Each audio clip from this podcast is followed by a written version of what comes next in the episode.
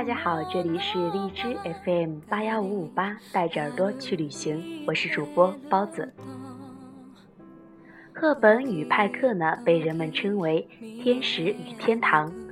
而这一说法来自于他们主演的一部电影，就是本期节目我要为大家介绍的《罗马假日》。《罗马假日》讲述的是一位到罗马访问的英国公主逃离行宫，与一位美国记者像普通人一样度过一天的故事。明媚的阳光，错落的古道，友好的市民，宽敞的鲜花广场，公主所走过的地方没有被特意安排上宏伟的建筑、显眼的地标、浪漫的场景。看《罗马假日》，咱们能够随着公主的视线。将一座罗马古城行驶的风貌尽收眼底，这种平时的安排能够让观众很快将情绪放得和这位好奇的公主一样，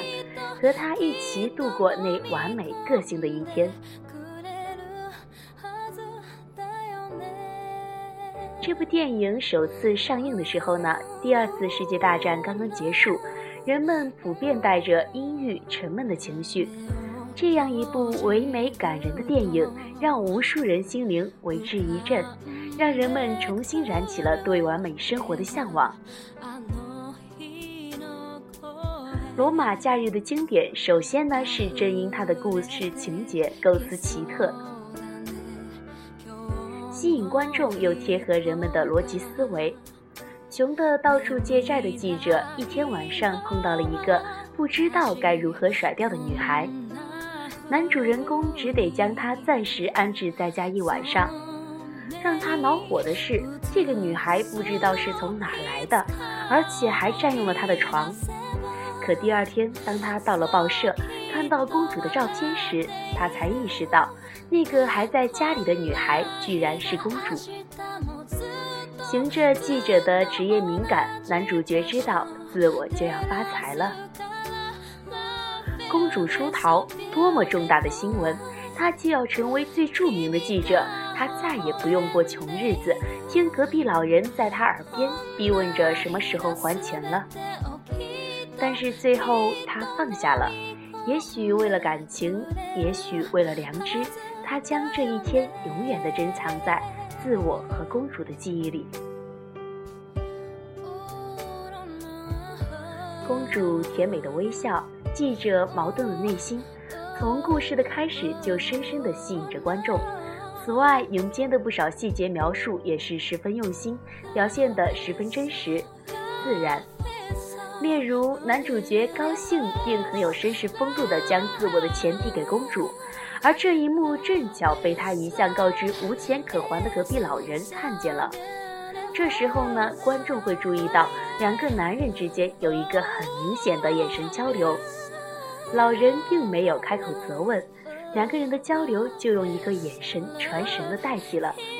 这种对普通罗马市民的细节描述遍布于整个罗马假日，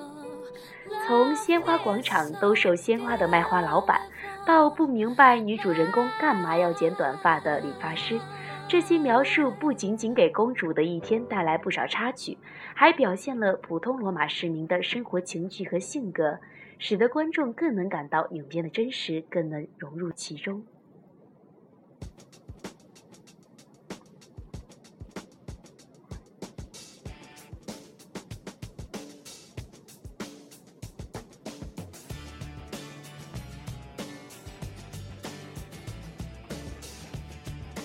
感情永远是艺术家们愿意表现的话题，虽然在整个罗马假日中。咱们没有听到公主和记者说过一句“我爱你”或其他感情的表白，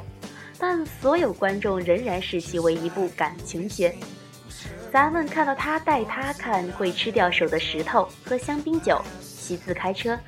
她的美貌与甜美的微笑，她的善良与幽默，这一天在观众的眼里分明是一个感情的旅程。当然，导演没有刻意表现两人的感情，一切是那样平实自然的发展，甚至男主人公最初只是想得到新闻资料。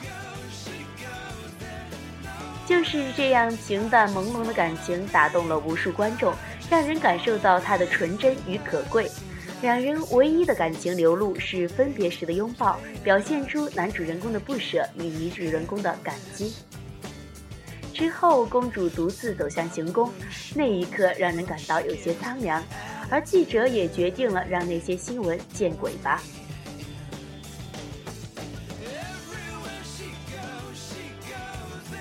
这种不刻意追求、不刻意表现的感情，在导演和演员的完美诠释下，成了至今都让人忘不了《罗马假日》的原因，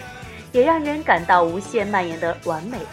因此，当影片结束，换成男主人公独自离开行宫时，没有当初的苍凉意味，而加上了一些温暖的味道。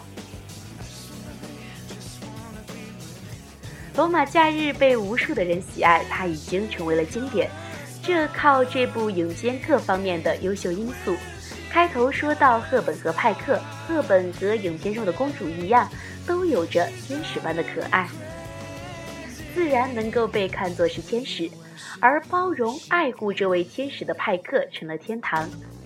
正因如果没有能够承载下天使的天堂，天使还能被称为天使吗？很多人说，影片中的人物形象就是赫本、派克自身真实的形象，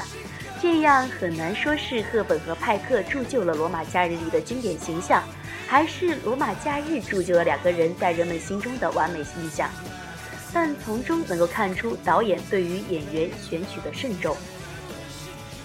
一部经典的电影当然有着多种优秀的因素，但真能让它成为人们钟爱它的原因。还是在于人们对完美生活的向往，对人性善良的渴望。